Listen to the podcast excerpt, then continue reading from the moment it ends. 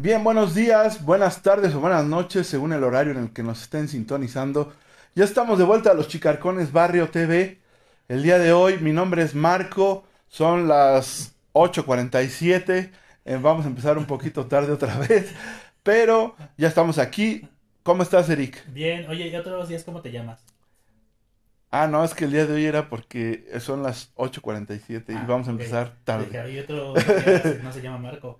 Bueno, otro día me pueden decir Totó, también me, Ah, me apodan Totó, o no sé. Bueno, yo soy Eric, ya estamos de vuelta. Eh, estamos siendo muy constantes últimamente, así que esperamos que esta racha siga y les damos la bienvenida a este episodio en el que vamos a hablar de White, no, es una película de Noah Baumbach. Sí, una película que eh, pues se supone, ahorita están comentando, que predijo lo que pasaría en Ohio, ¿no? Este accidente de tren que traía material este radioactivo, tóxico.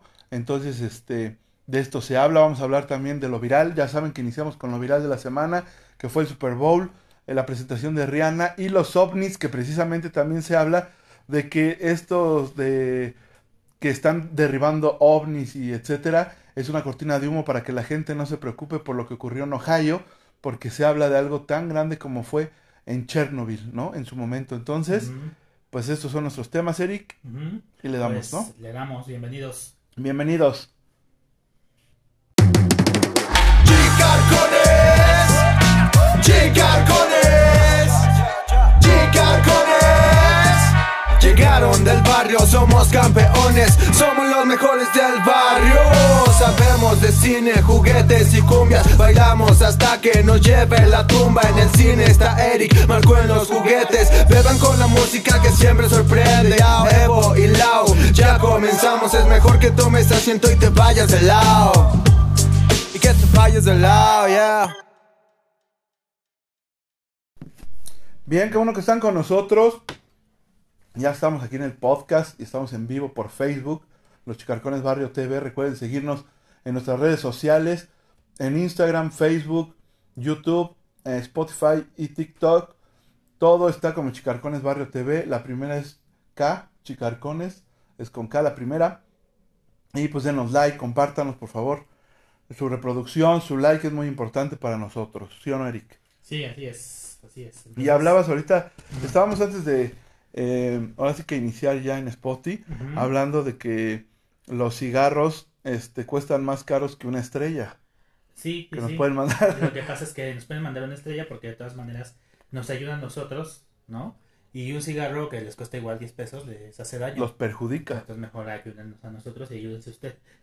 Que yo, hace, ahorita que mencionabas que este, la, la prohibición, que decíamos que yo creo que estaría Ujú. interesante hacer un podcast sobre esto, porque yo le decía a Eric que a lo mejor podía llegar el momento en el que en Estados Unidos en algún tiempo se prohibió el alcohol, ¿no? Y entonces se, se- era contrabando de alcohol y etcétera, ¿no? Y cigarro creo incluso. ¿Sí va? En Sí. Chicago, precisamente que fue cuando estaba Al. Capone y todas esas cosas, ¿no? Entonces, Sí, los gangsters. los gángsters pesados, ¿no?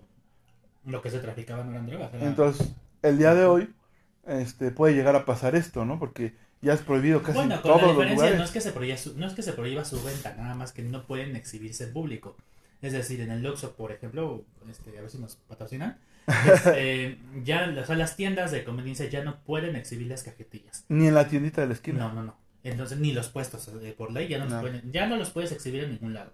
No obstante, si tú llegas y pides tu cajetilla, Claro. te la venden. O sea, la, la venta no está prohibida, pero sí mostrarlos porque se tiene esta que creencia de que lo que no se ve no existe. Ya no se te. Y entonces la gente dice, bueno, pues si no existe ya no lo voy a querer.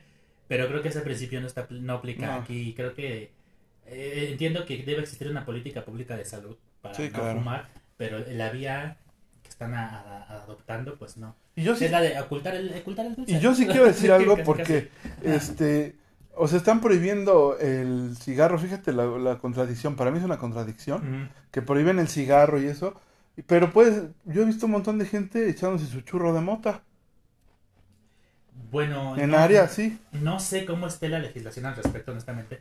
Porque acuérdense que además hay cierto gramaje y de, de marihuana. Bueno, y además no es, recrea- eh, no es recreativa todavía, según yo. Estaba probada para cuestiones de... eh, ¿cómo, se, cómo se dice? ¿Medicina? Sí, para tratamientos médicos, este, con esos fines. Entonces, de manera recreativa todavía no está, Pero yo que- sé, aprobada. Claro. Ahora, Ah. yo, yo que sé, porque mi esposa trabaja en la raza, en el Seguro Social, este, y hay muchos médicos con ella, este, especialistas en el tema, y dicen que la marihuana es mucho más maligna que el tabaco, el humo. El humo No- de la marihuana. Ajá, el humo de la marihuana. No tanto el, bueno, o sea, la marihuana yo pienso que sí también hace daño en el cerebro tan solo, porque obviamente cuando se lo fuman en un churrito no es, o sea, no está la dosis como para que sea una medicina, ¿no? Mm. A eso me refiero. Y que el humo sí es más dañino No, pues que el no de sé. cigarro. No, no sabría decirte, pero... Pero bueno, ahí estoy está. regalando un, un chicharrón porque... Porque el Este- chicharrón no hace daño y no lo han Mm. prohibido. Pero sí, engorda, pero... Todavía estoy en un Pero pues, ¿qué tiene, no? aceptable. Tantita panza. Este... Bueno, el caso es que... No, esa era la una- un cigarro les cuesta más que mandarnos una estrella, así Mándanos favor, una estrella. Mándenos una estrella.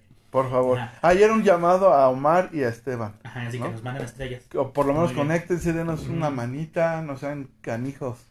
Pero Sí. bueno, iniciamos, Oye, con, ajá. iniciamos con lo viral. Sí, pues el domingo ya fue el Super Bowl, de, que, Sí. de lo cual lo único que me interesa es el medio tiempo. ¿Tú lo viste? No, fíjate que esta ocasión, este, sí estuve muy de capa caída, se dice, Ajá. porque mi equipo, que son los vaqueros de Dallas, le llegaron a la final em, de conferencia, no, llegaron a la semifinal de conferencia y Mm. lo sacaron y entonces me molesté mucho y dije no voy a ver nada. Ok.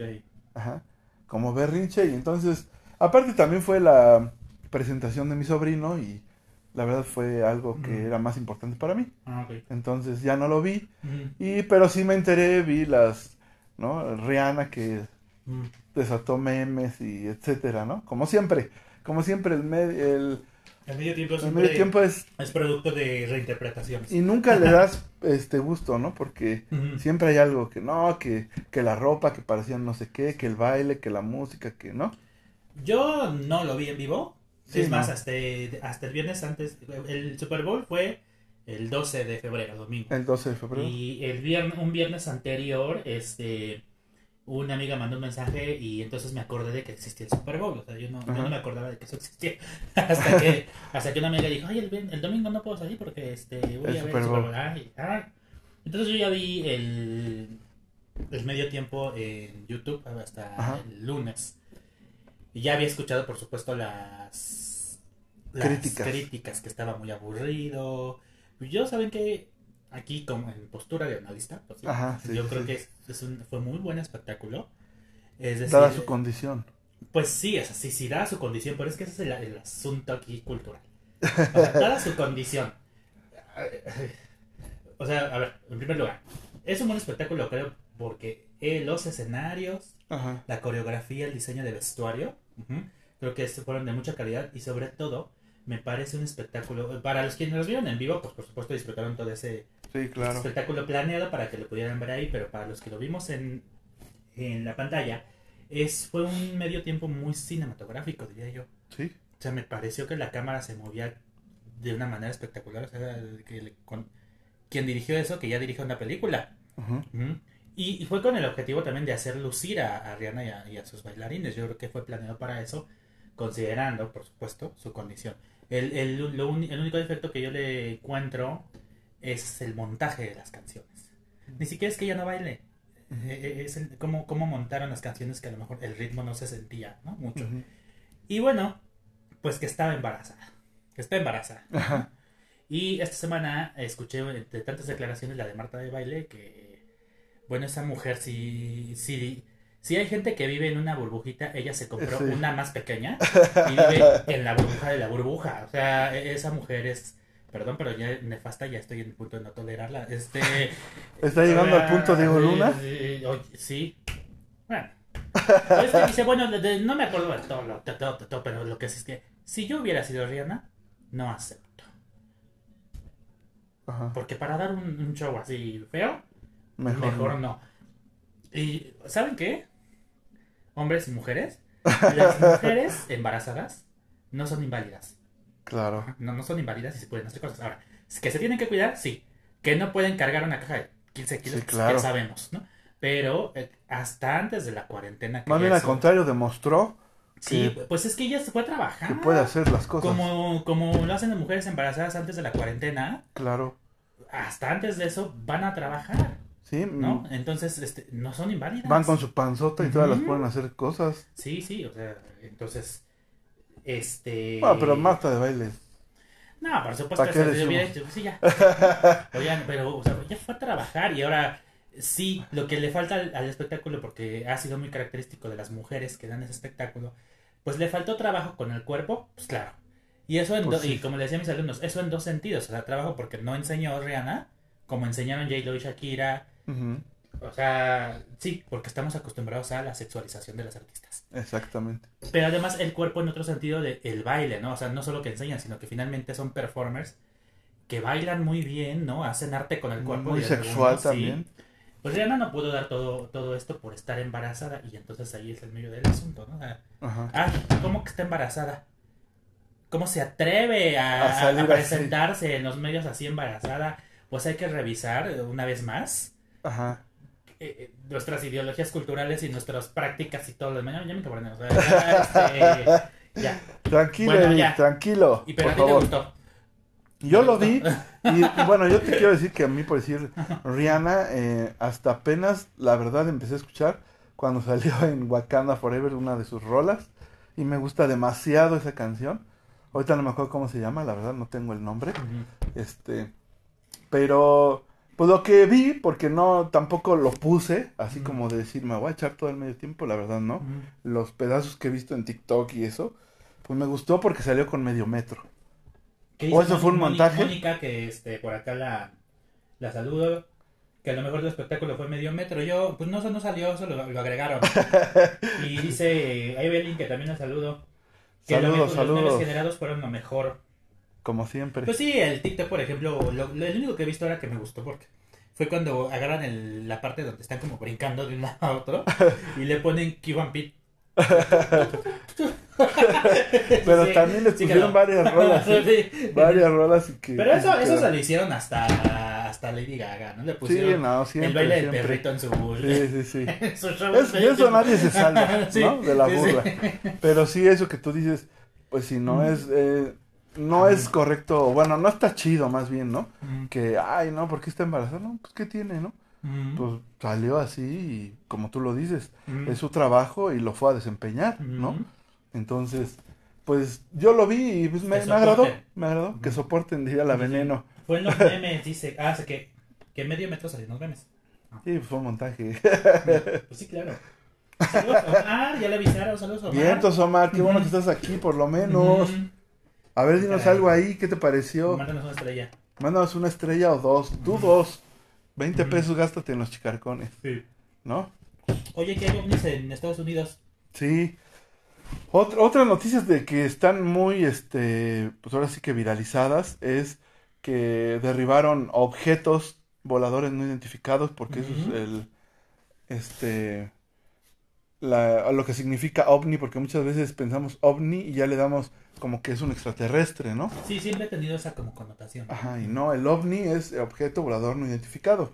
No saben qué es, lo tienen que analizar, ¿no? ¿De dónde viene? de dónde viene, qué quiere, a lo mejor solamente es un dron espía de otro país o etcétera, ¿no? Pero bueno, le han dado ahorita una connotación de que según es- ah, ándale, eso estaría chido. Lo Tenía que decir. Este de que son este extraterrestres, que ahora sí muchos han especulado y mucha gente en TikTok ha aprovechado para hacer su su contenido, ¿no? Gente que habla de del apocalipsis, gente que habla de que ahora sí ya vamos a por fin ver el eh, cómo el ser humano sociabiliza con esta otra raza que hay, ¿no? De que por fin los vamos a conocer y ojalá no sea una invasión y Pero no etcétera, son ¿no? extraterrestres, simplemente eran. Eran ovnis, objetos voladores sí, sí. no identificados. Sí, pero. Pero bueno. Eh, y Estados Unidos dio un comunicado, o sea, siendo que según cuando lo que hasta hoy, el día de hoy, lo que sabemos todas las personas es que el Pentágono, Estados Unidos, las cosas que según son verdaderas, las tiene ocultas, ¿no? En el área 51. Sí, es como leyenda urbana, pero sí. Ajá. Entonces, Se me hace muy raro que ahora sí diga, les comparto la información. ¿Y por qué se te hace raro? Pues porque Estados Unidos es así, ¿no? Como que quiere tener el control del mundo, ¿no? Mi papá cuando vivía, este, decía que Estados Unidos se siente el policía del mundo, ¿no? Bueno, son una potencia. Nosotros somos potencia en desarrollo desde los 80. Son potencia, pero, pero, o sea, lo que se refería a mi papá era, o a lo mejor más bien es el juez del mundo, ¿no? Que él se siente juez, jurado y verdugo, ¿no? Entonces, Dice, objetos volantes en Estados Unidos. ¿Descartan que sean extraterrestres? No descartamos nada, contesta el Pentágono. ¿ves? No hay indicios de que los ovnis sean de origen alienígena, pero las declaraciones de un general dan alas a la especulación. Esto en el país, fechado el 12 de febrero de 2023. Ujú. Mm, mientras, Maho- mientras Patrick Mahomes, que por supuesto está Mahomes, como se dice, que, ten- Patrick que- Mahomes. que- que tenía, por cierto, una herida, una, Un tobillo un roto. tobillo roto y jugó. Sí. A ver, ¿por qué a él no le están diciendo? ¿Por qué? ¿Cómo se atrevió a presentarse al juego así? No, pues es un héroe. No, imagínate, ¿ven? Sí, se- sí se revisa su Doble moral, doble Bueno, ya, moral. Perdón. Eso es doble Este, moral. luego, mientras Patrick Mahomes guiaba a los Kansas City Chiefs hacia la victoria, el Pentágono convocó a una rueda de prensa para aclarar las apariciones de ovnis en el espacio aéreo de Estados Unidos y Canadá. Aclarar, no hubo muchas explicaciones y el Pentágono ni siquiera quiso descartar la hipótesis de que los objetos sean extraterrestres, aunque no hay indicios de ello. Esta fue la pregunta de la periodista de The New York Times, Helen Cooper, y la respuesta del general Glenn D. Van Herk al mando del Comando Norte de la Fuerza Aérea. Pregunta. Dado que todavía no nos ha podido decir qué son esas cosas a las que estamos disparando desde el cielo, eso plantea la pregunta. ¿Han descartado alienígenas o extraterrestres? Y si es así, ¿por qué? Porque eso es lo que todo el mundo nos está preguntando ahora mismo. Respuesta. Ajá. Gracias por la pregunta, dijo el general. Dejaré que la comunidad de inteligencia y contrainteligencia la averigüen. O sea, pasó la bolita. Ajá. Yo no he descartado nada en este momento. O sea, podrían ser extraterrestres. O no. Seguimos evaluando cada amenaza o amenaza potencial desconocida que se acerca a América del Norte con la intención de identificarla. Esto es reportado por Miguel Jiménez del País. ¿Y tú crees que Estados Unidos sí nos está ocultando algo? No. No. Esta ocasión no. No. En esta ocasión yo le voy más a la teoría de conspiración. Eso de creer que Estados Unidos nos oculta algo es casi lo mismo. Bueno, pero, o sea, siento que esta vez lo da a conocer, obviamente con otro fin, ¿no? Como lo que decíamos, que es una cortina de humo. ¿Y por qué sería una cortina de humo?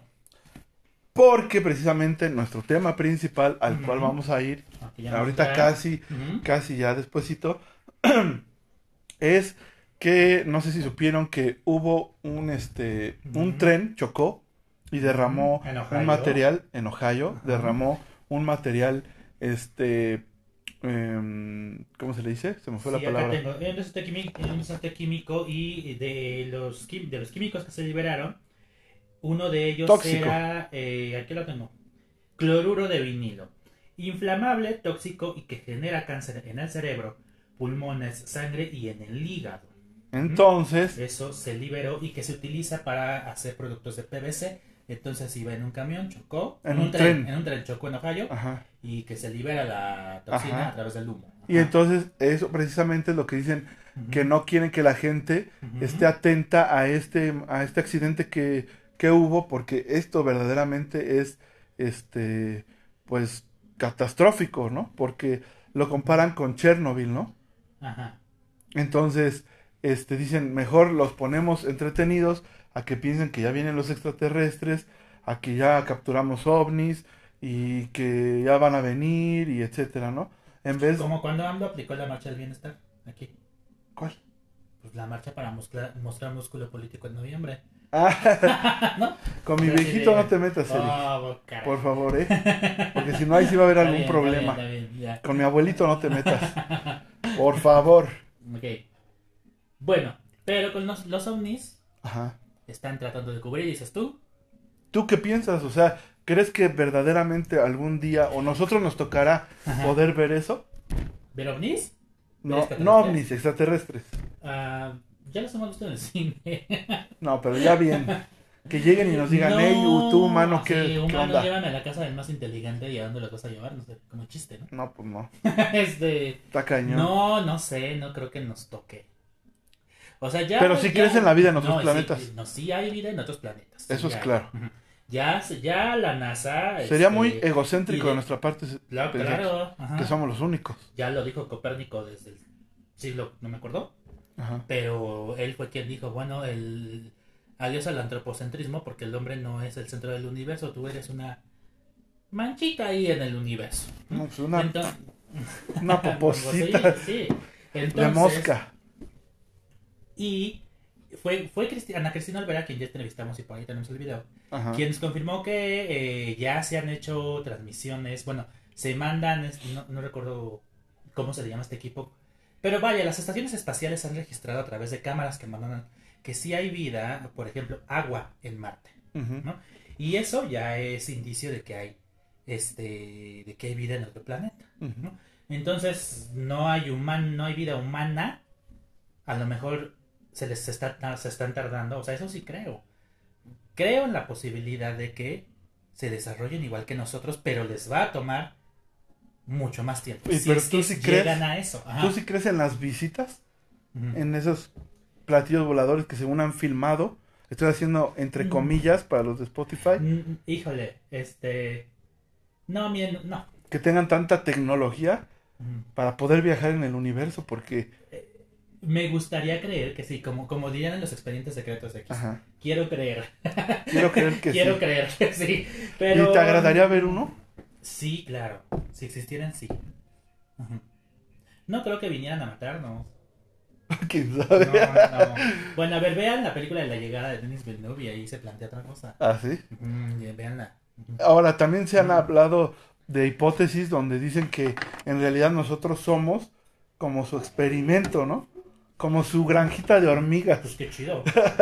Dice Evelyn. Bueno, primero mal que nos extraña. Pero extraña más a medio metro porque pues, ah, medio metro. Con que no sea el babo, todo está bien, Omar, ¿eh? Dice Evelyn, a mí sí me pareció sospechoso que hablen, entre comillas, abiertamente de temas ovnis mientras en Ohio se descarrilaba un tren cuyos vagones contenían cloruro de vinilo, material altamente tóxico y cancerígeno. Bueno, Exactamente. claro, pero entonces en todo caso es una decisión política. Ah, pues El, sí, el obvio. el inventarte un evento para tapar otro Eso y, las Ajá. relaciones comerciales que dicen otros, que es eh, China, Estados Unidos, porque también China ya ves que dijo eh, este que él también ya estaba viendo un ovni y que ya estaba preparando para derribarlo, ¿no? Y en. Canadá también. O sea, esta trinidad de comercial Estados Unidos, Canadá y China, ¿no? Entonces, bueno, yo le voy también mucho más a lo de. Ohio que a lo de la situación económica, distrayendo a la, a la, a la audiencia. a la masa, pues. Ajá, en pocas sí. palabras. Como chupacabras más bien. Ajá. Aquí en México cuando Salinas iba a hacer la devaluación del peso. Oye, pues no, no, hace que nos la tragamos muy bien.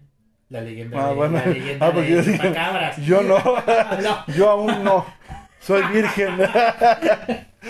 Laura, saludos a Laura Hernández que ya vino a revisar cómo van, Bien, van todos aquí lados. los empleados. ¿Cómo va su dinero? ¿Va avanzando? Ajá, ¿Está bien moviendo. su está bien su inversión en toda la colección o qué onda? Sí, sí. ¿No? Mm. Pero no, estamos bien, Lau, estamos bien. Nos hacen falta sillas. ¿Qué más, Eric? Una cafetera, Una cafetera, por favor. un frigobar y que unos micrófonos, ¿no? Sí, uno o dos microfonitos. ¿no? Para cuando tengamos invitados. Por cierto, hay que conseguir invitados, Eric, porque nos estamos viendo chatos. Pues es que no quieren venir. a ver. Sí, no, pues es que bueno, estamos en Icaterror y luego... quieren, esos- estamos en el estado, pero ah, uno se Pero va hasta podemos allá, ir. eh, uno sí va hasta allá. Pero podemos Pero ir. ¿por qué no vienen?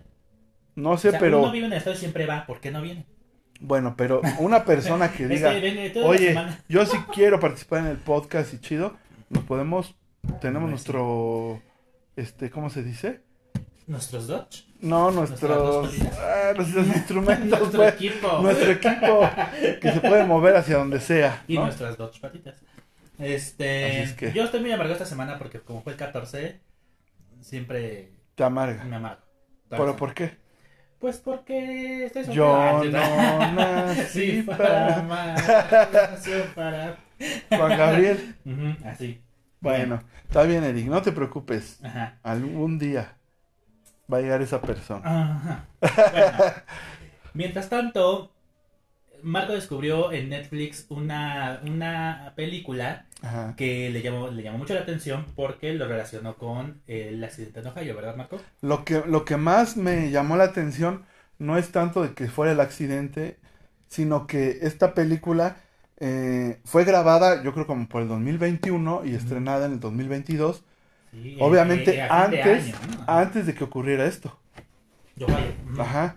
¿no? Entonces, eh, o alguien, eh, hay un viajero en el tiempo, o no sé qué pasa, pero siempre el cine pone eh, las cosas como van a suceder. Ajá. Y, o sea- ¿Qué crees que pasa? A ver, Y más porque fue en Ohio, o sea, hubiera podido ser otro estado, el que fuera. ¿sabes por qué fue en Ohio? Porque ahí se ubicaba esta serie de Glee que terminó siendo muy mala.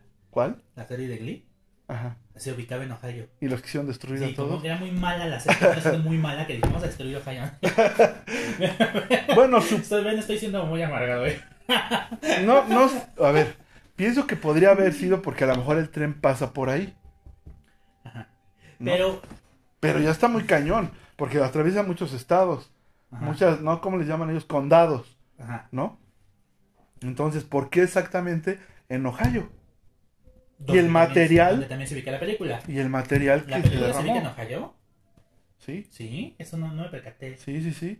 Porque Ah, empieza Ah. todo el, bueno, ahorita No, es que yo la vi Ahorita vamos hoy, a la vi platicar. hoy antes de venir. Ajá. Este, vamos a platicar un poco de la película, ajá. pero lo que más me llama la atención es eso, ¿no? O sea, cómo el cine, siempre lo hemos platicado aquí Eric y yo, que el cine, el- las películas, todo eso, hablan de cosas que pues después ves y fue realidad, ¿no?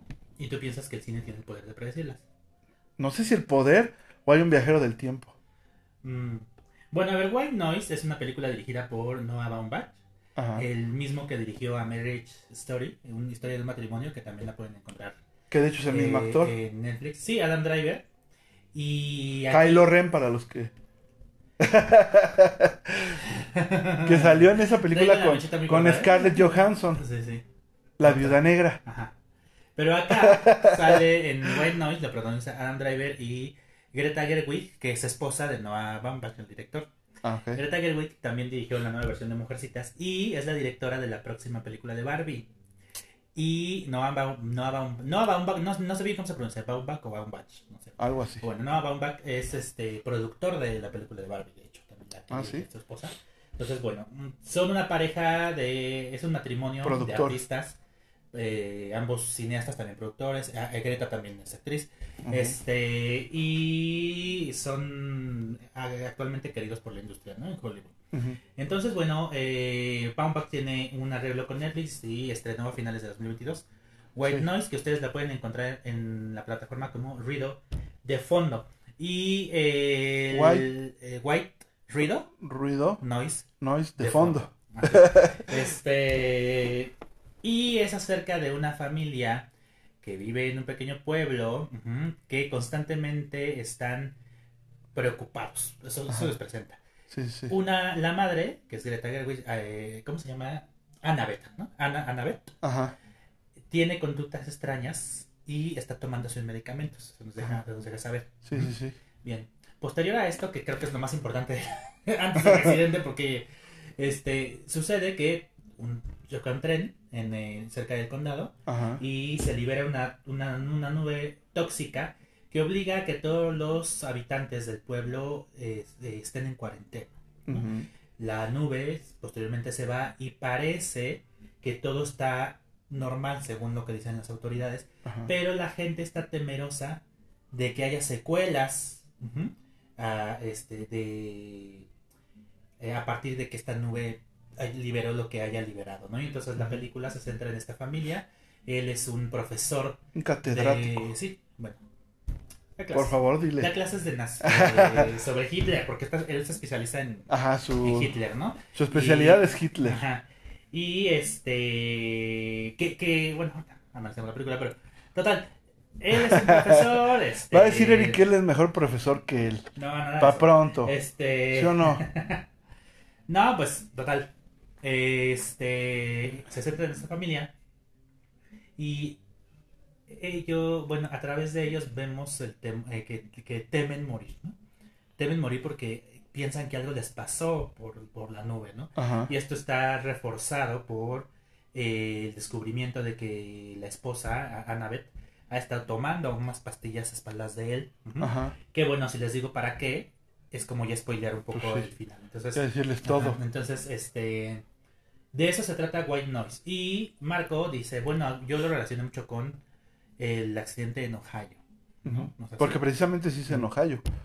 El accidente que ocurre en la película del tren, ¿no? Y que él como un, un catedrático de universidad, él como que intenta ser más este razonable, ¿no? Más hacia la razón, más a tranquilo, no va a pasar nada, ¿no? Y cosas así, ¿no? Y sus hijos están este también pues muy asustados, ¿no? Y no es para menos, porque Chavito, su hijo mayor, eh, no sé, creo que estudia algo así como químico o biólogo, no sé, y él sí sabe todas las consecuencias que tiene, ¿no? Sí. Incluso sabe qué hacer y todo. Entonces los chavitos entran en pánico y le empiezan a decir que se vayan, etcétera, y él está como muy despreocupado, ¿no? Como no, tranquilo, no va a pasar nada, nosotros estamos aquí, el accidente es más, este, más hacia, no sé, kilómetros eh, a la redonda, no va a llegar, pero el problema es cuando se empieza a esparcir esta nube, ¿no? Que le llaman el hongo, sí. ¿no? Se le llama así, cuando después de una explosión grande, y que empieza a tomar fuerza. ¿no? Entonces ya empiezan a todos a evacuarlos y es donde se empieza a desarrollar la, la película, ¿no? Pero tiene mucho más trasfondo del que solamente sea el accidente, ¿no? Sí, parecía, yo lo comentaba porque parecía, parecía, y yo esperaba que era que fuera como un thriller, ¿no? Más. Ajá, Pin- para mí, en un principio pintaba como para hacer un thriller de ciencia ficción, porque no había leído nada de, de, de la película. Me costó trabajo, de hecho, pienso que antes del accidente como que no, sí está no iba lenta. para ningún lado. Ajá, sí, sí, sí. O sea, realmente el, el medio del asunto es el accidente, ¿no? Este. Y lo que me llama la atención, porque Marco me propuso platicarla, porque, bueno, mencionaste, eh, digo, a, a reserva de una mejor palabra, porque a lo mejor no la tenemos, decías, que si sabían, o sea, saber, saber cómo sabían ellos que sucedería Ajá, ajá. esto en Ohio, y bueno, de antemano no es. Yo no creo que, hay que haya que lanzar la hipótesis de que Baumbach sale- sabía que iba a suceder y Ajá. hizo una película para alertarnos a todos. No, este. Pero el, creo que el cine sí es referencia cultural para muchos y muchas de, de nosotras. Ajá. Y entonces, parte de ser ficción es que le permite fantasear e inferir cosas. ¿no? Entonces, este, creo que eso no es una, no es que tenga una bola mágica. Pero entonces que- es lanzado así y de puro churro pasó. Sí, o sea, tú, tú ves como una teoría de la conspiración en que... No, no, no, no. O sea, tú ves una relación directa Bueno, entre lo de la teoría de la película. conspiración es de los ovnis. Pero ahora, sí. sí, pero ahora en este caso, en el accidente químico de Ohio, reci- reciente, es muy reciente. En esto se me hace muy... Y que además, eh, sí, está cerca, la, la población más cercana, este, no fue evacuada, hasta donde lo último que leí es que no fue evacuada, pero sí están preocupados por Ajá. las, este, secuelas que puedan tener los químicos que... Y que de hecho no son, incluso no son ahorita, incluso puede haber secuelas dentro de años, Como, este, pues por ejemplo, todavía no sabemos de las secuelas del COVID, por ejemplo. ¿no? O sea, estamos todavía por descubrir cómo nos va a afectar a, a largo plazo. A todos, porque todos, creo que sí, ¿no? todos nos enfermamos. Sí, sí, esa, esa hipótesis existe, o sea que todos sí. Eso sí es, mira, es- suena muy conspiratorio, pero muy posible y lo comentamos alguna. Pe- Reformulo eso. Suena, suena a teoría de la conspiración, pero es factible. Ajá. Y alguna vez hablamos de The Walking Dead, de hecho lo volvimos a mencionar la semana pasada con En The Last of Us, eh, sobre la tesis que ellos lanzaban de que lo que fuera, todos lo tenían, ¿no? Ajá. Pero solo lo ibas a desarrollar cuando te murieras. O algunos Ajá, lo van a sí, desarrollar. Y sí, o sea, aquí sí se, sí hubo la hipótesis y yo la me generó dudas también durante el pico más alto o los picos más altos de la pandemia mundial de COVID que este que en realidad ya que todos lo tuvimos. Pero bueno, ahorita lo, Solo vamos, que, solo que algunos no lo desarrollamos, ¿no? ahorita lo vamos a platicar más ya a fondo. Y ahora sí vamos a platicar más la película. Ah, No estamos platicando con algunos spoilers. Porque ya nos vamos de Facebook. Ah, Eso es a lo que me se refiero, pasó tan rápido la hora. No, no, no. Entonces, ¿hay Bueno, algún saludo? pues, ¿Alguien, ¿alguien este, sigue con Nada más nosotros? entraron a hacer acto de presencia y se fueron. Porque ya no estoy yo. No, pues Pero qué mala bueno, pues, onda. saludos a Laura, que ya vino a ver que todo está bien y ya, este, Y ya se fue. Este, sal- gracias a Evelyn. Ale Mosquera, que en algún momento estuvo por aquí, es amigo mío. Sí. Por en algún momento estuvo por aquí, ya se fue. Omar dio su estrella, ya se fue. La aventó nada más en imagen, no, ¿no? Gracias a Mónica, este, y, y seguramente se van a conectar después y van a creer que estamos en vivo. Porque Ajá. así pasa. Pero bueno, a comentar. Está bien ahí, comenten, ahí compartan, de todas maneras, el video se queda, ¿no? Y ya Sí, después, este, pues sí, ahora sí que lo ven, ahí se ven las visualizaciones. Muchas gracias y gracias a los que nos ven, gracias a los que nos escuchan. Síganos por Spotify, a los que les interese seguir el- la película, a lo mejor la pueden ver y ya después echan completo ahora sí el podcast. Y este, o hay gente que, por decir a mi mamá le gusta que le platiques la película Ujú. y le interesa más, Mm, incluso que le digas el final, ¿eh? O sea, a ella le interesa más así la película. Entonces, bueno, pues ahora sí que la banda, ¿no? que nos sigan, este, conéctense al, vayan más bien al Spotify y eh, escuchen lo que dijimos después de aquí, ¿no? Del Sí, si quieren saber nuestro superanálisis, de los expertos. Pues cámara, nos No, vamos de Facebook. Pero Gracias. seguimos en Spotify. Seguimos, Eric. Ah, le, disculpe, pero es que estaba bebiendo. le está dando un sorbo a su chela. Este.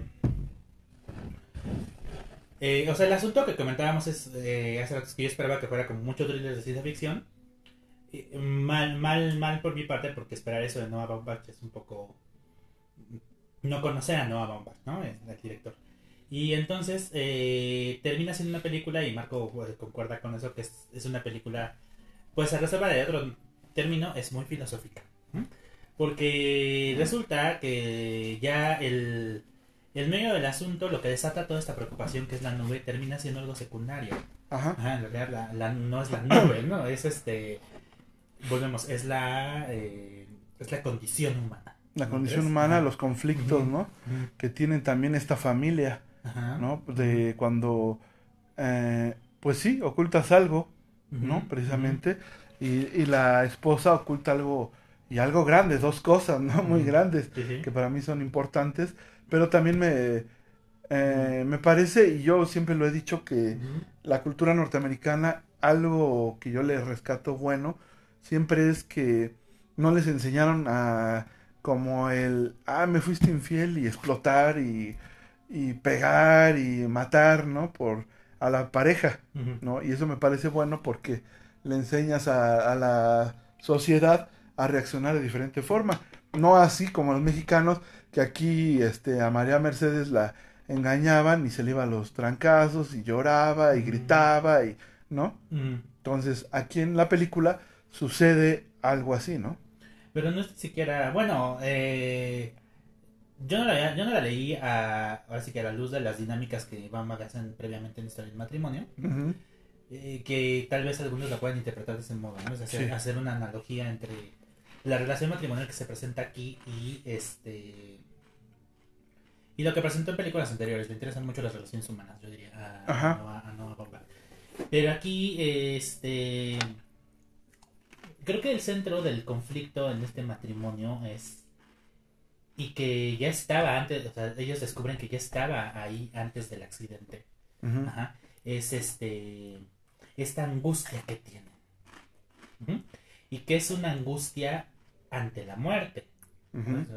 Entonces, este, eso se pone más, más de manifiesto más adelante con eh, Babette, la. La esposa, O An- Annabeth, ¿no? Annabeth o Babette, ya ni me acuerdo. ¿no? algo así. Bueno, la esposa, se- más adelante se, pone, se, se revela que este, eso está más presente en, en la esposa, ese temor, temor a morir.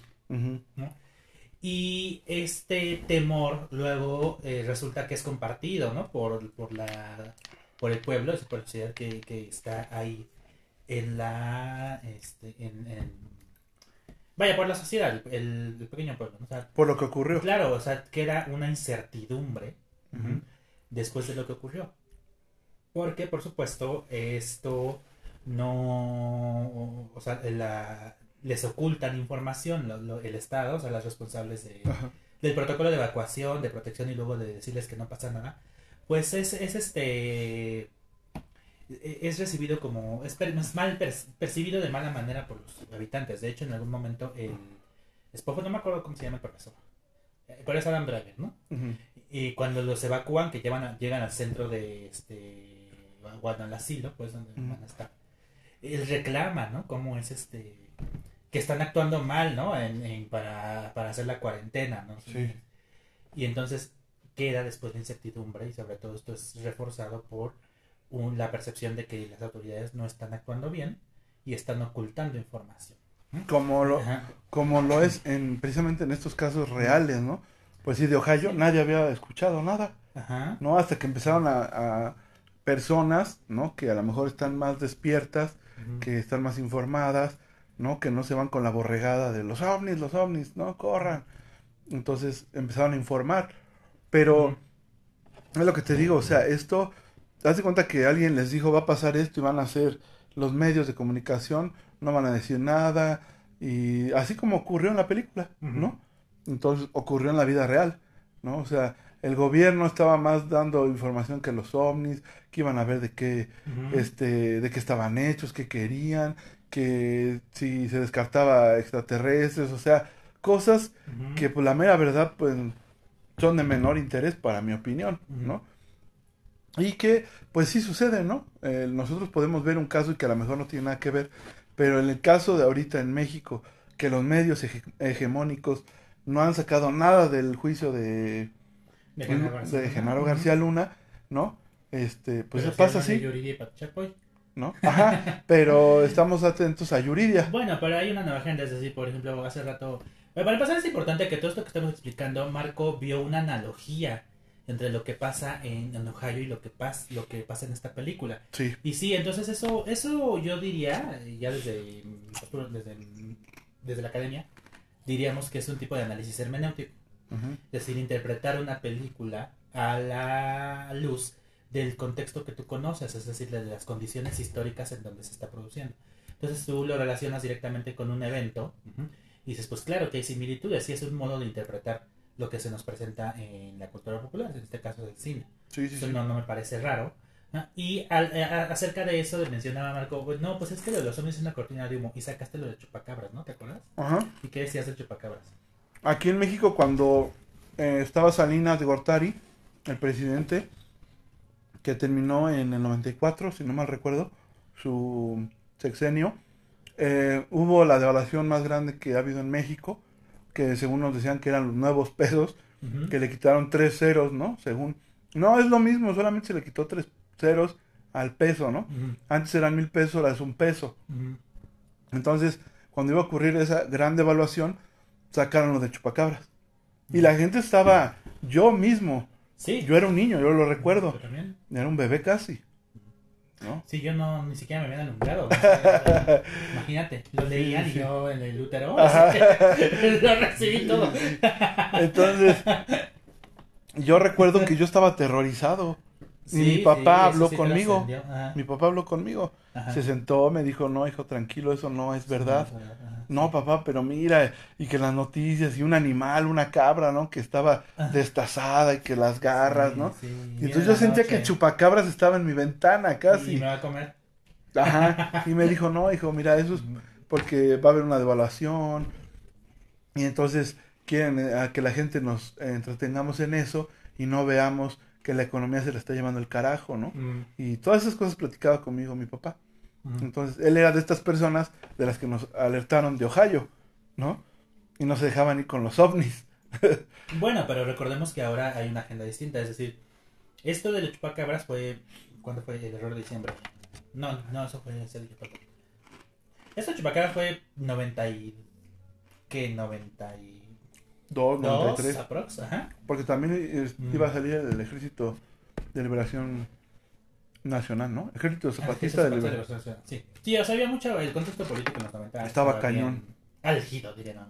Mm. Y sí, entonces todavía en esos años 90 en México, la, las únicas formas de información masiva, o bueno, al menos las más poderosas, seguían siendo el periódico, o sea, la prensa escrita, y la televisión. la televisión. Entonces, este, sí, sí era más fácil para estos medios crear una agenda informativa adecuada a los propósitos del Estado. Claro. Porque sí, eh, sí hemos estudiado ya muchas, mucho tiempo, lo hemos comentado aquí, que hay una relación de poder entre el Estado, entre los medios de comunicación y hasta en la iglesia. Sí. Este, entonces, bueno, pues era más fácil. Ahora ya no. Es decir, avistamientos en donde, donde- volvemos a lo mismo. ¿Dónde te enteraste? Pues en TikTok. En ¿no? TikTok. O en Twitter. Sí, o en claro. Instagram. Facebook. Los men, los men, pues en Facebook, ¿no? Sí. O sea, e- en internet, pues sale. Es decir, que ya es complicado, eh, o más bien, están, sabemos que están diversificados los canales de información, entonces pues ya no es, ya no es tan fácil, pensaríamos, este, crear coordinación, ¿no? Como tú, las llamas. Entonces, Bueno, pero al fin y al cabo sí lo hacen. pues no, claro que lo hace, pero hay más canales a nuestra disposición. Sí, eso Bueno, sí. el debate de si sí nos informamos más, o sea, eh, tener más canales de información no implica estar mejor informados, eso Claro. también está a debate, ¿no? Pero vaya, eh, sí, esto, pasaría esto que tú dices. Es posible que haya gente que no se informa por los medios hegemónicos y recurre a otras cuestiones y dice, bueno, pues no es cierto. ¿no? Entonces Sí, como el- el día de hoy. Este, la mera verdad, o sea, discúlpame, pero se me hace hasta ridículo, ¿no? Cuando intentan. No, Yo he escuchado gente que luego dice, no, pero es que Andrés Manuel, este, ya ves, sus hijos son ricos y, o sea, cosas que tú dices, no manches, eso no es verdad, ¿no? Bueno, Por lo menos primero, o sea, a lo mejor puede ser que sean ricos, pero son ricos de su trabajo. No, claro, no, lo que voy a decir es que también, tanto a estos canales, dice la gente, las redes, las benditas redes sociales, tanto, pre- tanto presentan una alternativa distinta a los medios hegemónicos como también pueden desinformar. Claro. Digo, esto es un tema de otro día, pero ya hemos discutido eh, así más o menos, y se discute en las escuelas, se discute entre la gente, el papel que tienen los influencers, ¿no? Este, o cierto tipo de influencer, pues, en desinformar. Sí, O sea, bueno, no voy lejos, hace rato estaba yo hablando de Marta de baile, ¿no? Que se vive en la Exactamente. burbuja de la burbuja, ¿no? sí, sí, sí, o sea, quién sabe. ¿En que- qué mundo vivan? es- estamos ante el, la era de las fake news también. Que, que hay que aprender a discernir dónde nos informamos. Eso, eso es lo que habría que señalar. ¿no? Sí, claro. ¿No? Y pues bueno, Y bueno, producto de esto es que tú dices que hay gente que sí se informa y, y pues no cree realmente que son mis sí, que a lo sean, mejor, sean lo que se reclama, ¿no? O sea, sí, sí, sí, que sean extraterrestres, Ajá. ¿no? O sea que a lo mejor pueden ser. Incluso hay una teoría, pero ahorita no me acuerdo cómo se. Blue. Blue. Blue Beat. Blue no sé qué. Que es otra teoría. donde dice que estos mismos países están generando estas cosas. Para después, pues hacer. Para empezar el, el nuevo orden que se le llama, ¿no? Nuevo orden mundial. ¿No? Entonces, que esto lo están creando ellos mismos. ¿no? Entonces, pues bueno, como siempre nosotros pues que somos fans, porque eso es lo que somos, pienso yo, o al menos yo sí, soy un fan, un simple fan del cine, de las series, no, no soy ningún crítico ni mucho menos, pero nos gustan, nos gustan demasiado y entonces siempre estamos Sí, ahí. Entonces yo siempre, yo he visto No, esto. pero como fan uno hace interpretaciones también. Sí, sí, sí, claro. Son distintas de un tipo de análisis, pero finalmente todos interpretamos lo que vemos. Entonces, yo siempre he visto esto y esto me llamó muchísimo la atención, ¿no? O sea, el que este haya ocurrido exactamente como lo dijo, Como lo la, dijo la la película. Bueno, eh, y a, y a propósito de esto, porque estamos hablando, yo creo que estamos hablando no tanto ya de Wayne sino de cómo el cine de cierta manera predecido Ajá. ciertos eventos. De- La, la semana pasada, a propósito de The Last of Us, también di- mencionamos el caso de Contagio de Steven Soderbergh, que se estrenó en el 2010, 11 Ajá. aproximadamente, y es una descripción, diríamos ahora, muy detallada de lo que vivimos en la COVID. pandemia, ¿no? O sea, y antes que Contagio en, el, en, el noven- en los 90 estuvo epidemia de Wolfgang, Wolfgang, Wolfgang Petersen, en años en donde estaba la emergencia del VIH, por ejemplo, ¿no? Ajá. En donde te mataba luego, Sí. luego, ¿no? Entonces, este, sí, hay una, hay una, re- hay una relación, sí, entre el cine y la cultura, definitivamente. Y a propósito de eso, quería mencionarles este libro, pues, que lo estaba buscando hace rato, Sí. que se llama La pantalla profética de Pablo Francescuti, que dice, el subtítulo es Cuando las ficciones se convierten en realidad. Y eh, lo, lo edita Cátedra, todavía se consigue, es un poco difícil de conseguir, pero por ahí anda. Dice, la pregunta central es, ¿la realidad copia al cine? Y esto porque hace un estudio de caso entre, entre cuatro, cuatro paradigmas, dice. El paralelismo entre ciencia ficción y el fenómeno ovni, la guerra de las galaxias y el culto a las armas, el apocalipsis nuclear y los discursos pacifista y ecologista, y el último, el peligro amarillo, y la demonización mediática de la figura de Osama Bin Laden. Entonces toma películas que dicen se adelantaron a eventos históricos como este, como, la cap- como los ataques terroristas del 9-11 y la captura de Osama Bin Laden, por ejemplo. Y entonces se, se pregunta, ¿la realidad copia al cine? Es decir, ¿es posible que alguien haya basado estos actos en lo que En lo que vio vio. en el cine? Que eso sería una hipótesis todavía más factible que decir, el cineasta, el cine es, es una conspiración Sí, sí. Illuminati que ya, que, Que ya que ya sabe qué va a pasar, ¿no? Eso creo que no. ¿no? Es más, es- creo que es más interesante hacerse esa pregunta que ese Francescuti, o sea, el cine, el, la realidad copia al cine, ajá, y esto sobre todo porque dice, las imágenes y la asociación de acontecimientos crece la impresión de que todo aquello que se parece a los desmesurados escenarios del cine de catástrofes en realidad pasa gracias al cine. ¿no? Es una hipótesis muy aventurada, pero lo hace a partir del análisis eh, cinematográfico y del texto y el contexto en el que surgen la- las películas. Entonces, creo que ahí podemos hallar esta explicación que tú dices, ah, finalmente... eh, Bueno, podemos- si existen, quiero que exista el, man, el DeLorean. Ah. Bueno, pero podemos plantear, o sea, este... Pero por decir los Ohio, viajes- Ohio Pero por decir, a White Noise, a ver. pero por decir Ah. los, los este, viajes en el espacio. Eso va a pasar, a fuerza. Bueno, pero Blade Runner en los 80 dijo que para el 2022 ya habría autos que vuelan y yo no he visto ninguno volar. Ya los hay, A ver dónde. nada más que no están en las Ah. calles. Pero si ya los hay, No, no, recuerda que Ana no. Cristina Olvera nos lo dijo. Bueno, sí. Y está hecho por este compa, ¿cómo se llama? Eh, De hecho, aquí tengo el. Hot Wheels. Elon Musk.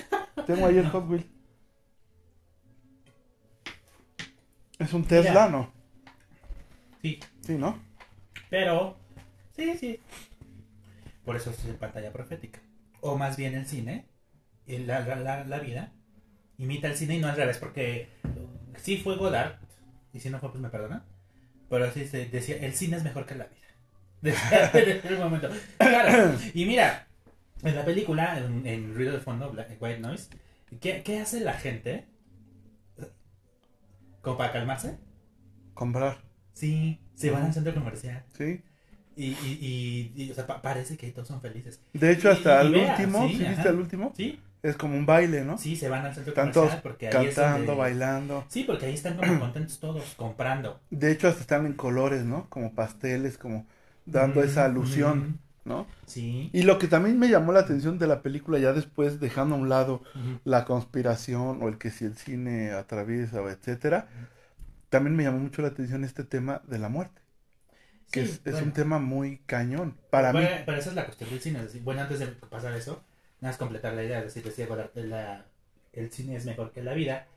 Y este y tal vez con la tesis que Mansa, eh, que dice este.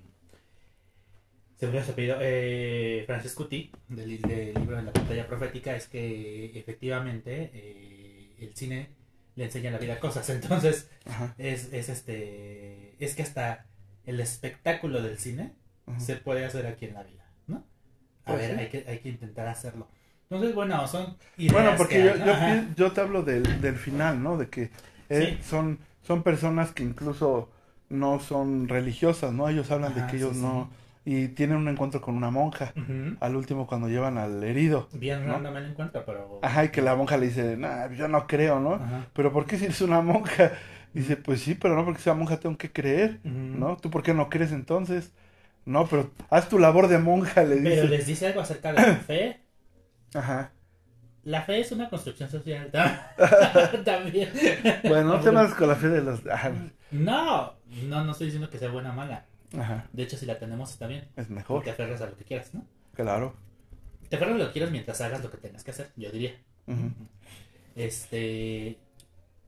Pero vaya, dice, les dice, bueno, es que la fe es necesaria como una forma de control. No recuerdo bien cómo se los dice, Ajá, pero es como un- una cierta especie de control, ¿no? ajá, Que la gente necesita fe para poder aferrarse a algo, ¿no? Y entonces ellos se van al, al centro comercial.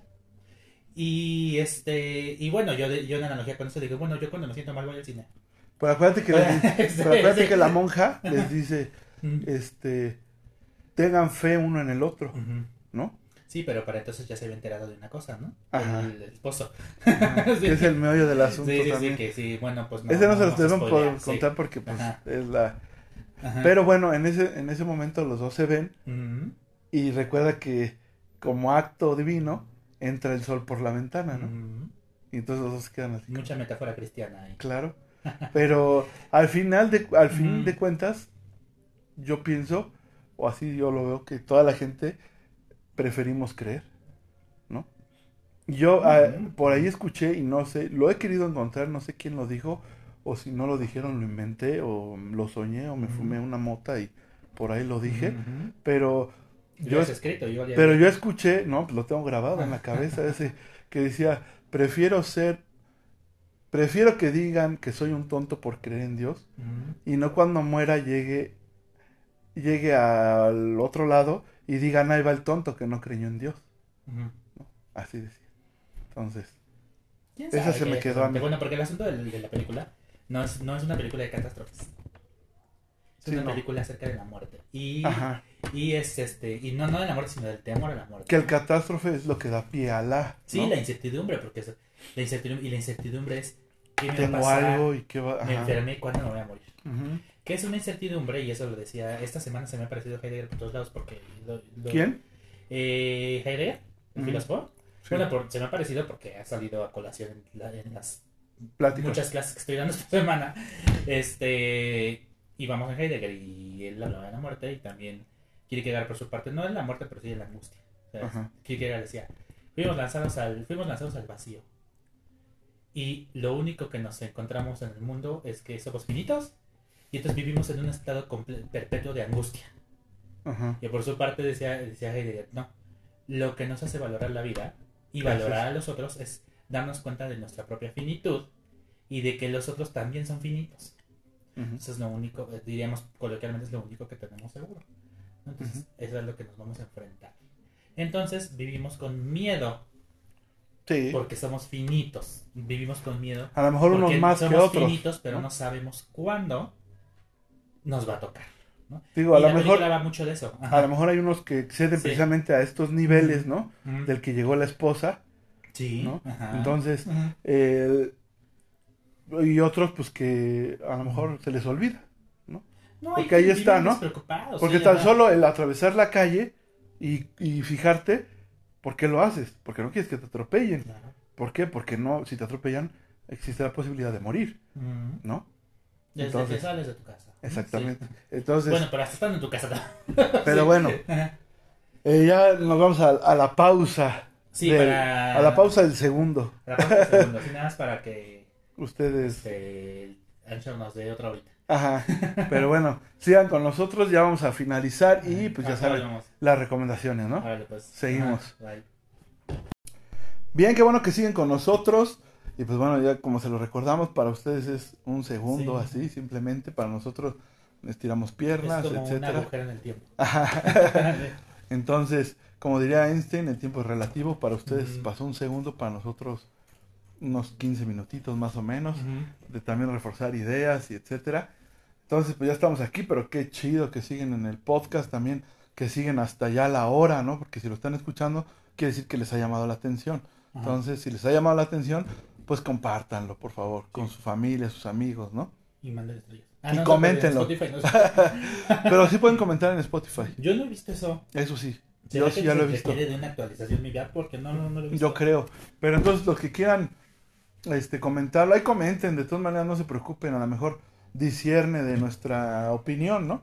Pero pues ahora sí que es la opinión de ustedes, también es válida, Sí. ¿no? Desde el punto de vista que ustedes lo ven. Entonces coméntenos o si ya saben, también les habíamos lanzado la convocatoria si alguien quiere salir en el podcast o tiene algún conocido, primo, sobrino, tía, tía, novia, que tenga algún tema interesante del cual él o ella sean poseedores de toda la inteligencia sobre ese tema, pues podemos platicar, ¿no? Así es. Y entonces estábamos con White Noise, ¿no? Tú decías que te confrontó de algún modo con algo, ¿no? Sí, a mí, a mí, Mm, primero lo vi por eso, ¿no? Por lo que ya comentábamos. Me llamó la atención, como siempre que yo he dicho que el cine predice, o como ahora lo dijo Eric, la teoría que está de este escritor, que la vida imita al cine, ¿no? Que sí también es muy, este, probable, ¿no? Casi Ujú. 90% probable. Porque yo estaba ahorita también recordando que cuando salió la película de Kids, Vidas Perdidas, que relataba la historia de unos jóvenes que andaban en patineta y flojos de la ropa y etcétera y se vino una desbandada de ajá de skate Pero además, bueno, Kids, ¿era el 99 o el 97? Eh, fue en el 98 más o menos 97 Ah, sí. Kids Sí, a mí esa película me ponía triste. Este, porque tenía sida Casper Sí, sí, porque la, la película va de eso, ¿no? Sí, Ah, de Telly. sí. yo te Este, recuerdo sus nombres sí, tanto me gustó que Sí, sí, este. Era como muy traumático para mí. Porque en ese entonces, digo, haciendo el paréntesis, pero en ese entonces, el discurso sobre el contagio y demás era muy satanizante. Sí sí, Era así, de prácticamente no tengas sexo, no puedes. Sí, porque, porque te te- enfermas y te Te mueres Y como si fuera un castigo. y te mueres Y como si fuera un castigo, además. eso. ajá sí sí sí Ya ha cambiado un poco el discurso al respecto, como ha avanzado la ciencia también, o sea, ya no es este una sentencia de muerte tenerlo, ¿m? Pero en aquel entonces sí era así, entonces era muy, era muy dramática esa película. Pero bueno, lo que vamos con esto es que el cine también te confronta con ciertas cosas. ¿no? con ciertas cosas, como a mí, en este caso, ¿no? Que ya empezar a ver la película y que ya ahorita lo vemos, el que el, el accidente en realidad es el, este, el pretexto para desarrollar la historia de esta mujer que le empieza a entrar un, un miedo aterrador a morirse, ¿no? Entonces le digo a Eric, yo a mí también ese es un miedo constante, ¿no? En mi vida, es la realidad. Entonces es difícil, y yo lo comprendo, hasta le digo, es que la esposa parece que soy yo, ¿no? Y por eso llegó a hacer cosas tan cabronas, ¿no? A lo mejor yo no he llegado a eso, porque también mi mismo miedo me detiene a, ¿no? O sea, no, mejor no hagas esto porque qué tal que te pasa, ¿no? Algo. ¿no? Ella, por decir, a lo mejor no pensó en ese momento que a lo mejor no se muriera de la infección que pudiera tener o de las cosas, de las secuelas de la explosión, sino que a lo mejor qué tal que la violan, la matan y la avientan por ahí. Sí. ¿No? Ya lo verán por qué. Ajá. Entonces, es esa, el, el enfrentarte, ¿no? Y a ver tus miedos, tus cosas también. Siempre yo le he dicho a Eric que también a veces el cine o las series te enfrentan y a veces también te dan hasta esperanza, ¿no? Sí, eso tiene mucho que ver con la experiencia personal. Que incluso dice algo él al último así. ¿no? Como que nos invitan a tener esperanza y Sí. aquí estamos, dice, ¿no? Y seguimos. Sí. Pues sí, eh, eso, digo, uno interpreta desde donde está parado y claro, la experiencia, que las experiencias que tienes, pues mucho, en mucho pueden colaborar en cómo, cómo interpretas o en tu relación con que tienes con la película, la canción, ¿no? Sí, sí, Así, sí. Finalmente las experiencias nos llevan a hacer cierto tipo de interpretación. Y sí, yo creo que también es una de las funciones del cine, pues que podemos encontrarnos con algo que a lo mejor nos haga confrontar, ¿no? Entonces, este. El miedo a la muerte sí está. Pues sí, es que nos vamos a morir, ¿no? Este, hay gente que vive muy despreocupada que ya hasta digo cómo, cómo le hacen, ¿no? O sea, Sí. yo por ejemplo tengo. eh, No están para saberlo, pero tengo TOX, ¿no? Ajá. Entonces yo siempre reviso las llaves del gas antes de salirme de mi casa. Ajá. Y porque yo te tengo miedo irracional al fuego. Ajá. Entonces, este. Es una cosa que hay que atenderse, ya será de mí, ¿no? Pero vaya, como que todos podríamos tener alguna experiencia similar y ya hay gente que de veras vive como. y que a lo mejor debería ser así. Vive, pues. Es que Claro. ni siquiera sé cuándo me va a pasar, pues para qué me estoy preocupando, ¿verdad? Pues Porque vivo sí. ya. Ajá, este, sí, sí. O yo también, yo te lo, yo te soy honesto, yo quisiera ser de esas personas que tienen una fe inquebrantable a que existe otra vida.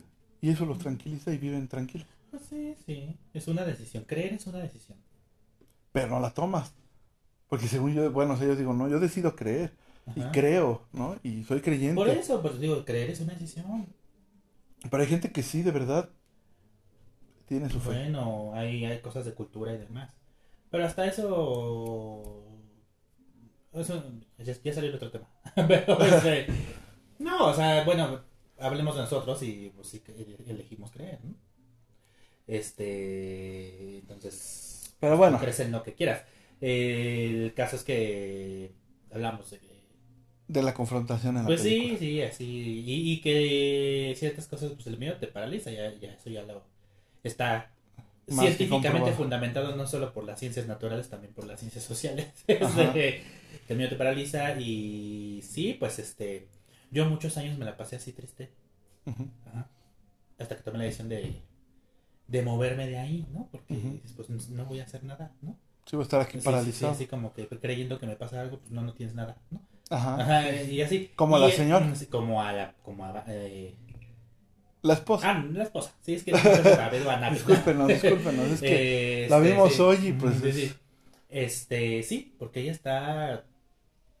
O sea, no se mueve, ¿no? No está paralizada. Ajá. Y comentábamos en la pausa que, bueno, no, es que no queremos darles el spoiler. Digo, la película ya tiene este. Unos dos meses que se estrenó, pero de todas maneras creo que en el tenor de la conversación es importante no dar ciertos spoilers. ¿no? Ajá, sí, sí, sí. Pero bueno, al respecto simplemente comentábamos que este, ella es la que paraliza a la familia, Ajá. ¿no? Ella, ella es la que está ahí. La que avienta el... Ajá, eh, como la semilla, así, sí, sí. Bueno, Ajá. pero entonces, ahí está, es una buena película, sí, la recomendamos. Sí, pero recuerden que es Nueva Bamba y no se, no se anda con cortes cada segundo, ¿eh? O sea, cortes de edición. Sí. O sea, no es los Avengers. Para que no- estén, a- estén, este, Sí, sí, te- hay, que dispuestos. verlas, hay que verlas lúcidos, yo diría que sí. Si no, no Ah. fumen algo antes de... Pero bueno, vean la película, saquen sus propias conclusiones. Nosotros, yo me quedo con que, este, los ovnis sí, entonces sí es una cortina de humo para, porque esto es grave, es grave, porque no es cualquier cosa lo que ocurrió en Ohio. Y pues bueno, la película es buena, siento que tiene conflictos, este, sociales, este, políticos también. ¿no? Que, que pasan y que son reales, que existen, ¿no? Dentro de nuestra sociedad.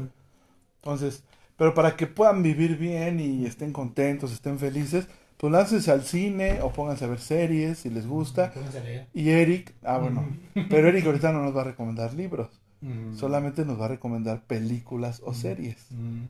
O bueno, si quiere un libro por ahí, pues que lo recomiende. Sí, Pero uno que nos ponga chidos. No, Eric, a ver. Pues este fin de semana por fin llega a México, después de varios meses, eh, una película que se llama Pearl. Pearl. Pearl, así, Perla.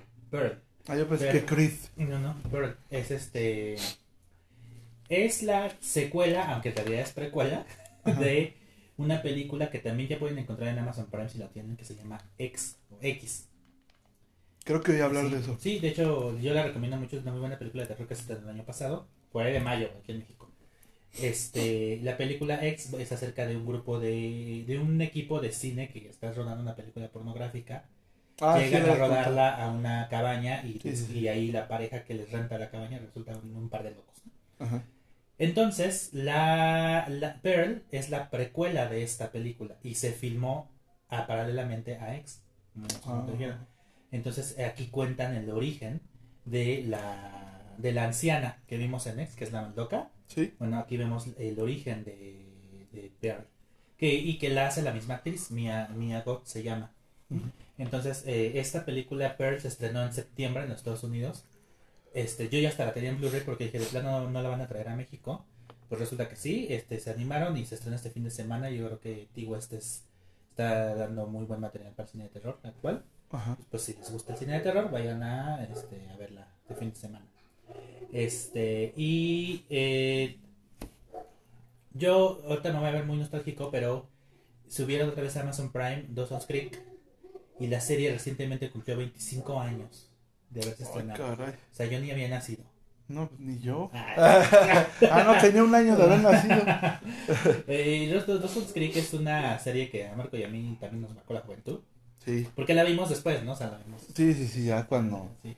nos la recomendaron. Sí, sí, sí, claro, pues, Y la veía escondidas, quiero decir. Sí, también me estaba acordando justo de eso. Esta semana, de hecho, la puse. Dije, mientras estoy cenando voy a ponerle algo que ya conozcan. Puse Dawson's Creek. Y pues ya me seguí otra vez viéndola. o sea, no, no la he terminado, pero ya voy como en el séptimo episodio de la primera temporada. Y me acordé justo de eso. Este... Que al igual que Marco, yo también lo tenía que ver a escondidas. Y dije, ¿por qué tenía que ver yo esa serie a escondidas? O sea, nuestros padres, que ustedes vayan a creer que de tan liberales a veces eran bien cerrados, este, no nos dejaban ver eso. ¿Por qué? No sé. Pues es que en ese entonces yo creo que era, era el 99. O sea, la Ajá. sociedad todavía estaba, andaba, todavía, pero en ese entonces más, andaba muy mocha, ¿no? O sea, Sí, sí, sí, gacho. Y entonces que te presentaran una serie de adolescentes donde un adolescente está teniendo una relación con su maestra de 35 años, ¿no? Que había un adolescente homosexual. este, que hay una chica que llegó de Nueva York porque perdió la virginidad a los 12 años y era drogadicta, Ajá, sí, sí, sí. este, Que el único sano es Dawson. Y ni tanto porque su familia descubre que su, su madre, la madre, Es infiel. le es infiel al padre, ajá. Sí. Entonces tú dices ahorita.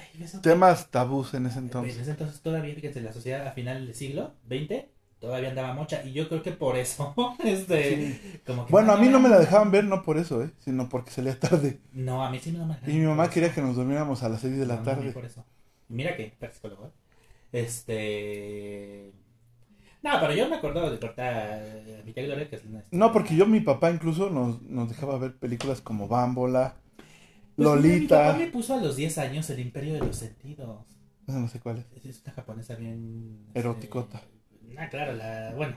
Que seguramente saben de lo que hablo y... esa- Recomendación. Y, y que dirían, yo creo que no le pondría a mi hijo eso a, a No, los pues 10 no. años, ¿no? Este... O sea, diría, bueno, mi papá me ponía eso, pero no me dejaba... O a lo mejor era un asunto no tanto de, de ser mocho, sino de... ¿Qué te dejaba esa serie? ¿Qué te deja Ajá. esa serie? Bueno, pues esa serie marcó la juventud de muchos de nosotros. Y yo creo que estaría bien que si no la conocen la vieran o la repasaran. Entonces estoy viendo eso actualmente y les recomiendo mucho. Dawson's Creek. Sí. Bueno, pues yo vi una serie que se llama La chica de nieve, y que trata sobre la, la desaparición de una niña de 6 años, o de 5 años, no recuerdo bien, en la cabalgata que le llaman ellos, eh, los españoles, es una serie española, el 5 o 6 de enero le hacen algo que se llama la cabalgata de los Reyes Magos, que no es más que un desfile. ¿no? Pero es una tradición allá. Entonces, en esa cabalgata, una niñita se suelta de la mano de su papá y entonces no la vuelve a ver. ¿no? Entonces, es el transcurrir de esta niña, de la investigación, en años, ¿no? Es una serie que va y viene al futuro, al pasado, al presente, ¿no? Entonces, este, es buena la serie, es una serie como, este, puedo decir suspenso, Sí, sí, pues. me lo dejas. permiso. Entonces, es como de suspenso policíaca, porque dice que tampoco hay policíaca, pero Beban decía, es policíaca, ¿no? Y Eric se enojaba. pero bueno, Es, es cine noir. bueno, el chiste es que él- es una chica que es una periodista y ella este, fue abusada sexualmente y entonces ella no quiere que le pase algo a una niña otra vez, ¿no? Entonces comienza esta cacería de ella tratar de encontrar quién tiene a la niña. No. Y pues ahí está. Se desarrolla. Son nueve episodios. Es una miniserie. Está cortita. Así es que la verdad te la echas de volada porque se pone interesante. Y vi también un documental que está en Netflix que se llama A Plena Luz. El vi. caso Narvarte. Ajá, que es de un caso que fue muy sonado aquí en, en México. En el 2015. En el 2015 donde asesinaron a cinco personas. ¿no? Entre ellas era una chica colombiana, un, un y una periodista. Eh, Rubén Espinosa, que era fotógrafo de proceso en Veracruz, y ya Nadia este, Olvera, si no no recuerdo. Yo no me acuerdo de los nombres Veracruz. bien, bien, la verdad. Sí, bueno, es que se, se especuló que el motivo real o sea, Duarte. no, pero que iban por ellos. Por Ajá, sí, por sí, sí. Rubén y que eh, las otras tres mujeres Se que las en encontraron. pues estaban ahí. La señora de la Sí, limpieza, sí, ¿no? Entonces, desafortunadamente, pues bueno, eh, las privan de la vida. Y bueno, es la investigación, ¿no? El ver otra vez cómo el gobierno en turno, porque sí hay que recalcarlo, el gobierno en turno que en ese entonces estaba Peña Era- Nieto, No, era el, eh, Peña Nieto en la presidencia ajá, y Javier Duarte era el gobernador de Veracruz. de Veracruz. Que fue Y el- Mancera estaba en la Ciudad de México. Y que en ese, en ese tiempo en Veracruz fue el gobierno en cuanto en el que hubo más asesinatos de periodistas. Sí. Asesinatos y desapariciones. De periodistas, por no decir también de civiles. Que por cierto, la entrevista ni es un Sí, eso me sorprendió mucho. tan No, no- nefasto. No, lo esperaba, ¿eh? Así que sí, lo entrevistan en la cárcel. Sí, sí, sí, no, ese es un cuate que no, no. Yo no. yo estaba, ahí sí ya psicologizando, decía, diría un amigo, Ah, yo lo vi hasta disociado de, Ajá. del mundo, no sé. Sí, no, no, es Sí, un no. nefastazo. Ojalá y se Ajá. pudra en la cárcel. Entonces, este, bueno, ese es un caso, es un documental en el cual, pues sí, también incluso te lleva, a, pues, a molestarte, ¿no? Sí. Porque tantas cosas que ocultan, grabaciones, muchas cosas, ¿no? Que no tienen, que les puedes demostrar que no es verdad lo que están diciendo, pero bueno, la fiscalía así lo hace ver, porque en ese momento gobernaba, gobernaba la Ciudad de México Mancera, ¿no? Ajá. Bueno, entonces ese es un documental. Y pues fui al cine, obligado por mi esposa y mi hija, a ver una película que no les recomiendo, pero si la quieren a ver ya es su No bronca. pero la estoy recomendando. No, o sea, le- les voy a decir, porque si van al cine y están, oye, ¿cuál vemos? Y no gasten su dinero en entrada a ver, este, Ujú. maquillame otra vez. Una película que no tiene ni pies mira, es que ni hay- cabeza. Hay ciertas actrices que tú dices, ya si entro a esto es va a estar chafa. Y digo, Es más, con todo respeto para Regina Blandón, pero... un episodio de No. un episodio de La Rosa de Guadalupe tiene más Mm. sentido. Así se los digo. Lo que me sorprende es que sale Ilse Salas, ¿no? La Sí, sí sale Ilse Salas. Bueno, es que no Sí, sé qué sí, personaje sí. haga ahí, pero sale. la que salió en las Aparicio también. Ilse Salas sale, ¿no se apareció? Era la hija de la psicóloga. Una de cabello que- cortito. Morenita. No. ¿O No, es la no gordita? No, ella no es Ilse Salas. Ilse Salas hace- es, sí es una actriz conocida en México, entre muchas otras cosas por eh, eh, ser protagonista de Las Niñas Bien. No sé si la viste. Niñas Bien, no Niñas Mal. Sí, no, no la de Sí, no, no Marta la de Gareda. Marta y Gareda, que también está No, bien no, no, es- no. Niñas Bien, que está basada en la novela de Guadalupe Loaiza. Este, bueno. ahí Bueno, ¿quién es la protagonista? La protagonista. Ella sale en las Aparicio. Ella Ah, pues yo no sabía. Sí. Y bueno, total que aquí sale en esta que dices, sale ella y me sorprendió. Claro, es que hay que comer, Pero, ¿no? bueno, pero también te voy a decir algo que para como tú dices que eh, bueno, a mí no me pareció tan buena actriz porque haz de cuenta que es la de la hija de los Aparicio, nada más que en la película. Pues igual, bueno, pues tengo que verla. ¿no? Así de intensa. Tengo que verla, pero en realidad no la voy a ver. sí, pues también con que... No, las Aparicio a mí me encantó, esa serie me encantó, Yo no, yo creo no, no, no llegué más allá del tercer capítulo de Desapareció. ¿no? Me la sé, creo, porque la contaban. Este. Yo era reportero en aquel entonces, conocía las Aparicio y las entrevisté así. Este. Pero nunca, ¿Y nunca había ahí? salas. Pues me porque me jalarías. pagaban muy poco y porque llegó el momento en que dije, ya aprendí, ya, si es de aprender, ya aprendí todo lo que tengo que aprender y necesito que me paguen más. Pues entonces ahora vamos nosotros a buscar la Pues vamos a buscar la, La nota. La nota. Ya no estamos tardando. bueno, ¿Sí? ahí si alguien conoce conectes, por favor. Ah, Llámenos. sí, tenemos experiencia, ya fuimos reporteros. Sí. Bueno, pues entonces no se las recomiendo. Esta es una anti-recomendación. Más bien les, más bien les recomiendo que no gasten su dinero. La verdad, este, estaba muy aburrido. Mi hija se la pasó bien. Entonces por eso no sentí feo gastar.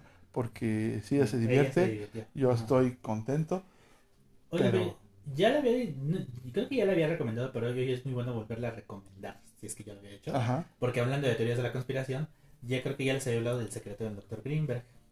Ah, el Este, doctor y eh, todavía la encuentran en la Cineteca Nacional para quienes anden por allá. ¿Cómo se, cómo se llama? El secreto del doctor Greenberg. Greenberg. La- y es un documental. Ese que desapareció, ¿no? Sí, y hay, Que una, estuvo con hay una esta- teoría conspiranoica sobre su desaparición. Que estuvo entonces, con esta, mm, ¿cómo se llama la curandera? Esta Pachita. ¿no? Pachita. Ah, sí. De todo eso habla del documental, está muy interesante. Pero no está en YouTube o algo así. No, no, no. ¿Qué pasa? ¿Qué pasa? En YouTube encuentran entrevistas con él, pero el documental no. Bueno, necesitamos irlo a ver. Entonces está en la Cineteca Nacional. Y al- algunos de los aspectos que abordan sí es esta teoría conspirante, conspiranoica de que se desmaterializó y en realidad existe en otra En en otro plano de la realidad. Bueno, y que no- bueno. ¿Qué tal que existe eso? ¿Qué tal que está ahorita viendo? Uno no lo sabe. Ya habíamos hablado del libro que nos recomendó también Ana Cristina, que se llama Hiperespacio. Ajá. Ah, Entonces, pues, Sí, la teoría y la teoría de cuerdas. Todo, todo. o sea, En realidad lo que sabemos de la vida, yo creo que no, es ni... Nada, nada. Estamos en... La percepción es nuestra pañales, percepción creo. o si existe lo que vemos. O sea, y es. esa es una pregunta válida, Válida. científica. Sí. que, pues, ahí está. Bueno, Ahí están nuestras recomendaciones. Vayan al cine. Creo que ya ahora sí ya va a estar Creed o todavía no, Eric. Todavía no. Chale. César, ¿qué onda? Ya se tardó. pues para la próxima semana, creo. Ah, pero ya va a estar Ant-Man and the Wasp en el Quantum. No pierdan el tiempo viendo esta madre. Viene- es la peor calificada hasta el momento. ¿Sí? Ahí se va con Eternals. Ajá. Bueno, yo la tengo que ir a ver porque yo sigo la... Híjole, no, yo sí paso, ¿eh? Yo sigo la... ¿Cómo se puede decir? La continuidad de las películas. Entonces la voy a ir a ver. Me gusta Marvel. Ya sabes que quién Soy fan de Marvel. Entonces, pues ahí está, ¿no? Ujú. Bueno, pues nos vemos, Eric. Espero que te lo hayas pasado bien. Sí, yo me la pasé muy bien. Espero que nos veamos el próximo jueves. Ajá, que Así, sigas si la, si la estando vida, aquí. este, Si la vida nos lo permite, permite. Ajá. Aquí estaremos. Y este, pues bueno, síganos en nuestras redes sociales, por favor, apóyenos compartiendo el podcast con su familia, con sus amigos. Recuerden que estamos como Chicarcones Barrio TV en todas las redes sociales como YouTube, Facebook, Instagram, eh, TikTok y por supuesto en Spotify, ¿no? Entonces, pues nos vemos, Eric. Gracias. Nos vemos, Marco. Gracias. Este estuvo muy bueno el episodio. Y gracias a todos sus, todos y todas ustedes Ajá, por este, escucharnos. por escuchar. En México, en Colombia, en Argentina en España. En España, Argentina y Estados Unidos. Estados Unidos también. ¿Va? Vale, Eh, pues, Entonces, goodbye. Bye. Ah, este, adiós. Ha sido un placer. ¿Cómo se Como en dice? España. ¿Cómo se dice? Ha sido un placer. Se me... ah, it's, been a- it's been my pleasure. Ahí está. Ay, güey. Chido. Para el bilingüe. bye. Cámara. Chido, chicas con Bye. Venga.